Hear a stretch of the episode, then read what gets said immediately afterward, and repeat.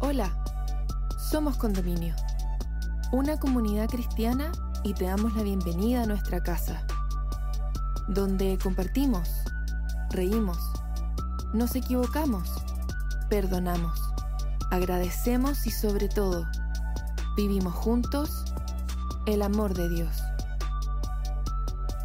Llegamos a ti con nuestra serie Trascender, donde junto a Nicolás Espinosa, amigo de nuestra casa, reflexionaremos en el episodio titulado Mis debilidades. ¿Será que tener debilidades podría ser bueno para nuestra vida? ¿Y cómo Dios podría manifestarse aún cuando somos débiles? Te invitamos a escucharlo y esperamos puedas encontrar muchas respuestas a estas preguntas en este episodio. Bienvenida, bienvenido.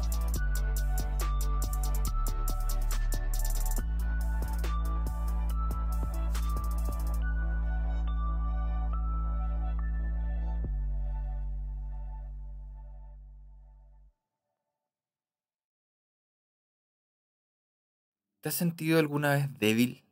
¿Has sentido alguna vez que por más que te esfuerces, no eres suficiente? ¿Has sentido alguna vez como si todo lo que tocas, todo lo que haces, se estropeara?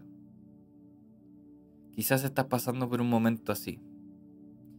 Un momento en lo que todo lo que puedes ver es tu fracaso, tu miseria. Y en esos momentos en los que solo podemos ver lo que hemos hecho mal o lo que hacemos mal o nuestra debilidad, eh, definitivamente nos sentimos súper ansiosos, súper angustiados. Y evidentemente sentimos que nuestra vida puede ser tal vez muy miserable, porque estamos delante de, de eso que nos hace débiles.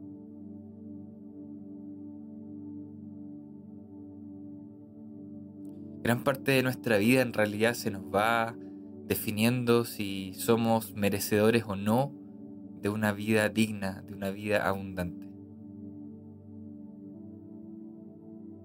Ahora, ¿alguna vez te has sentido fuerte? ¿Alguna vez has sentido que tienes muchas capacidades, mucho talento? ¿Has sentido que tienes mucha seguridad? que tu vida está bajo control y que eres una persona que en realidad se lo merece todo. Existió un hombre del cual relata la Biblia que en realidad podríamos decir era este tipo de persona, un hombre de muchas cualidades, que podríamos decir que lo tenía todo. Teólogo conocedor de la Torá, un dominador, un estudioso de la Torá, miembro activo de la élite religiosa. Era partícipe de ese sector eh, social que en su época el ambiente religioso validaba y estaba como dentro de ese espectro social que era como bien visto. Culto, instruido, absolutamente, capaz de incluso comunicarse en varios idiomas. En su época, partícipe del Imperio Romano, él era ciudadano romano, por lo tanto era como, eh, de alguna manera, estaba en una categoría eh, social un poco más elevada, porque era ciudadano de uno de los imperios, no solo de su época, sino que de la historia más importantes. Por tanto, culturalmente también era influyente e importante. Instruido por grandes maestros y convertido a su vida espiritual por el mismo Jesús. Estamos hablando de Pablo o de Saulo de Tarso quien fue uno de los eh, seguidores de Jesús póstumos más importantes eh, y quien influyó muchísimo a la primera iglesia, a la iglesia cristiana, a la iglesia que quedó y se formó después de que Jesús dejó esta tierra. ¿Será que Pablo tenía razones para jactarse? ¿Será que Pablo tenía razones para sentirse fuerte, seguro, importante, talentoso? ¿Será que Pablo tenía motivos incluso en, lo espiritual? Con toda la influencia, con todo lo que él hizo por el Evangelio y con todo lo que él hizo por el mensaje de Cristo? ¿Será que tenía bajo esa mirada razones para sentirse importante incluso delante de Cristo, delante de sus hermanos en la fe? Pablo fue como tú y como yo. Estuvo de frente de la posibilidad de tocar la gloria. La vida nos ofrece muchas veces esa posibilidad de vivir un poquito la gloria, de sentirnos importantes. Pablo tuvo esa posibilidad. Pero a pesar de todo esto, Pablo tuvo también que experimentar la miseria y de esta experiencia eh, hay un registro. Y te quiero invitar a que podamos revisar este registro que está en una carta que efectivamente él escribió. La segunda carta a los Corintios, el, el capítulo 12. Y vamos a leer desde el versículo 1 al 10. Te invito a buscarlo para que podamos leerlo juntos. Vamos a leer, dice, me veo obligado a jactarme, aunque nada se gane con ello. Paso a referirme a las visiones y revelaciones del Señor. Conozco a un seguidor de Cristo que hace 14 años fue llevado al tercer cielo. No sé si en el cuerpo o fuera del cuerpo, Dios lo sabe. Y sé que este hombre, no sé si en el cuerpo o aparte del cuerpo, Dios lo sabe, fue llevado al paraíso y escuchó cosas indecibles que, los humanos, que a los humanos no se les permite expresar. De tal hombre podría hacer alarde, pero de mí no haré alarde sino de mis debilidades. De tal hombre podría hacer alarde, pero de mí no haré alarde, sino de mis debilidades. Sin embargo, no sería insensato si decidiera jactarme, porque estaría diciendo la verdad. Pero no lo hago para que nadie suponga que soy más de lo que aparento o de lo que digo. Para evitar que me volviera presumido por estas sublimes revelaciones, una espina me fue clavada en el cuerpo, es decir, un mensajero de Satanás, para que me atormentara. Tres veces le rogué al Señor que me la quitara, pero Él me dijo, te basta con mi gracia pues mi poder se perfecciona en la debilidad. ¡Wow! Tremendo registro y relato de esta experiencia que vivió Saulo de Tarso, Pablo. Primero que todo, comienza este fragmento de esta carta diciendo, me veo obligado a jactarme, aunque nada se gane con ello él tuvo acceso a experiencias y además a conocimiento de cosas que la mayoría de nosotros nunca probablemente vamos a tener acceso. Él tuvo la posibilidad de experimentar situaciones que fueron incluso sobrenaturales, revelaciones que no eran necesariamente comunes y que quizás muchos de nosotros no vamos a poder eh, acceder. Y ante eso se ve en este conflicto de sentir que podía jactarse. Pero delante de esta situación, delante de este riesgo de jactarse, se dice y Pablo relata que recibe un aguijón en la carne. Y él lo interpreta como una especie de mensajero de Satanás que lo atormenta. ¿Cuántas veces nosotros en nuestra vida hemos sido en realidad expuestos a un aguijón en la carne, ya sea físico o espiritual. Porque podemos interpretarlo como algo físico o también como algo espiritual. El aguijón en la carne representa esa debilidad, esa imposibilidad de sentir que lo tenemos todo. El aguijón la carne, este mensajero de Satanás que nos atormenta o que atormentaba a Pablo, representa este límite, cuando nosotros tenemos la posibilidad de sentir que somos gloriosos, que somos muy capaces, aparece este aguijón que nos recuerda que en realidad no todo es perfecto. Este aguijón en la carne es un baño de realidad que nos hace recordar fuertemente que la vida no es perfecta y que nosotros no somos perfectos.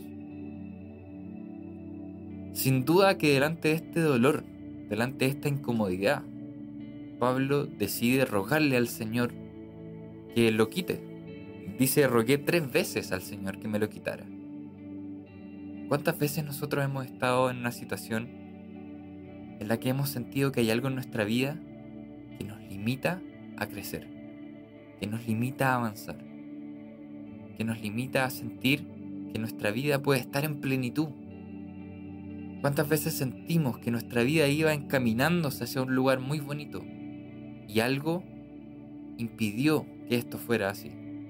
El aguijón en la carne. Y en, este, y en esta situación hemos rogado al Señor que nos quite esta, este malestar, esta debilidad. A lo mejor es una tentación, a lo mejor es un problema de tu vida, un problema económico, un problema con, alguien de tu familia, con tu pareja. A lo mejor es un problema laboral. O a lo mejor es algo que ha estado angustiándote constantemente durante no un día, dos días, ni una semana, ni un mes, ni dos meses, sino que durante años. Y has orado una y otra vez para que Dios lo quite de ti o lo quite de tu vida. Bueno, Pablo estuvo en esta misma situación. Pablo sintió esa angustia que el aguijón en la carne, que este mensajero de Satanás provocaba en su vida. Una vida que estaba totalmente propicia para el jactarse. Sin embargo, pareciera, pareciera que este aguijón, y Pablo lo interpreta así, tenía un propósito. Y cuando Pablo hace este ruego, probablemente este clamor, la respuesta del Señor es sin duda notable te basta con mi gracia.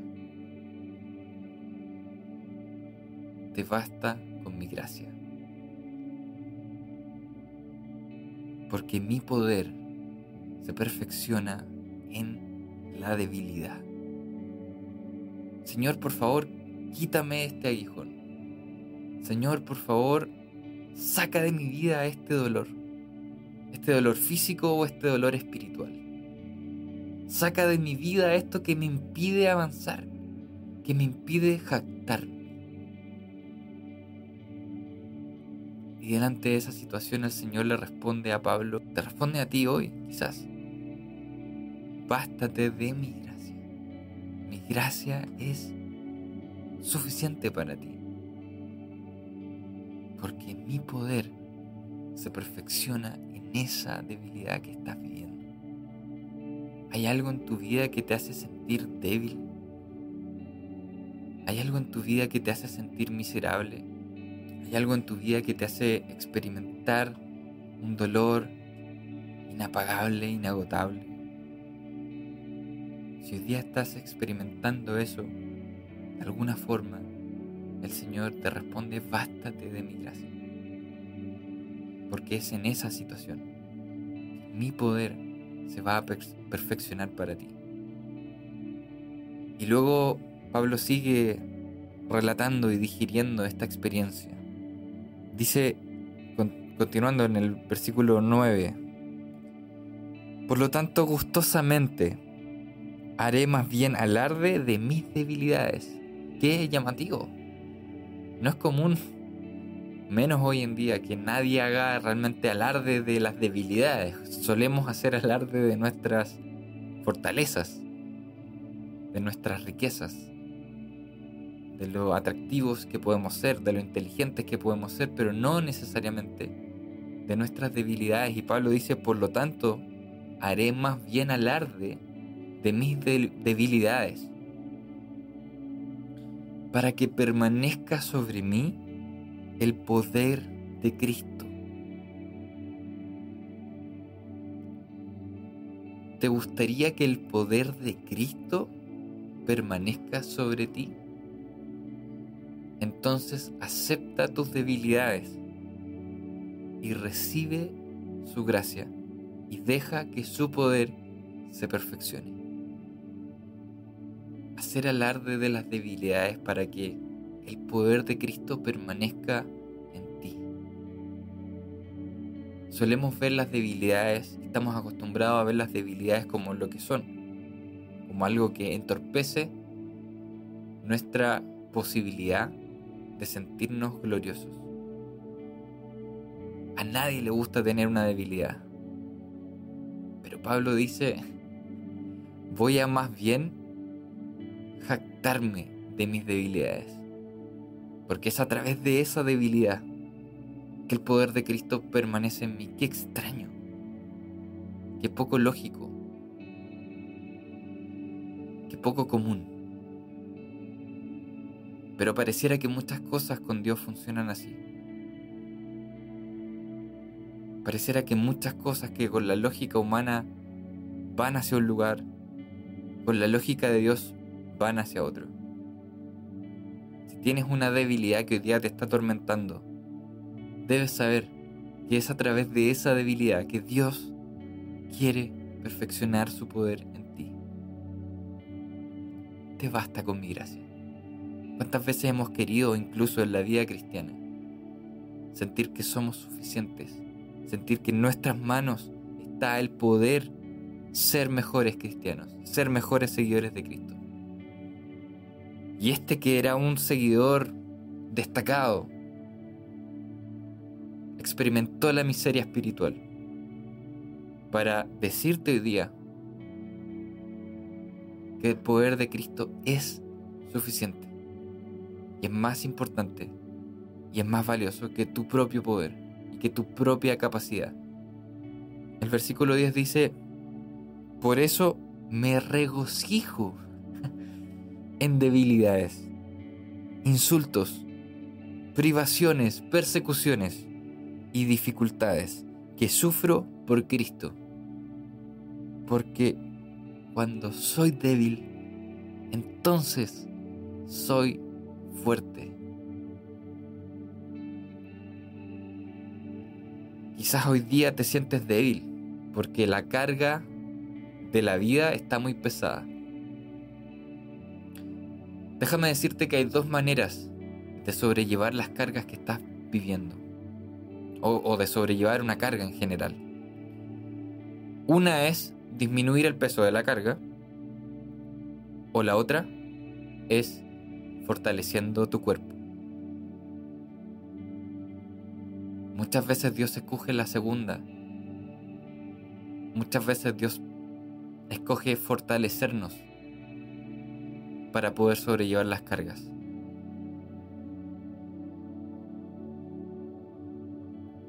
Que hoy, como lo hizo Pablo, puedas abrazar tus debilidades para que recibas su gracia y su poder se perfeccione en ti. Porque cuando soy débil, entonces soy fuerte.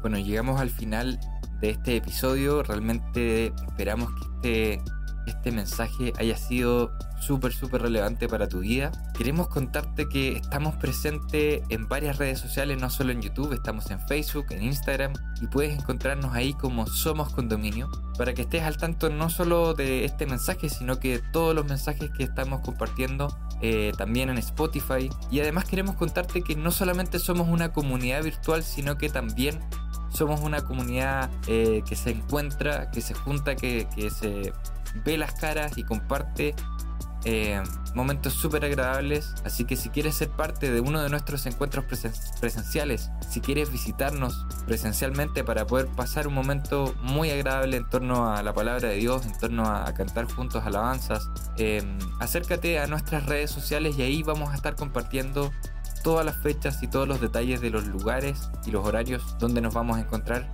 Y vamos a ser de verdad muy felices de recibirte en nuestra casa y poder eh, darte un abrazo y compartir un momento muy especial. Así que te invitamos a ser parte de nuestra comunidad, ya sea virtualmente o también presencialmente, aquí en Somos Condominio.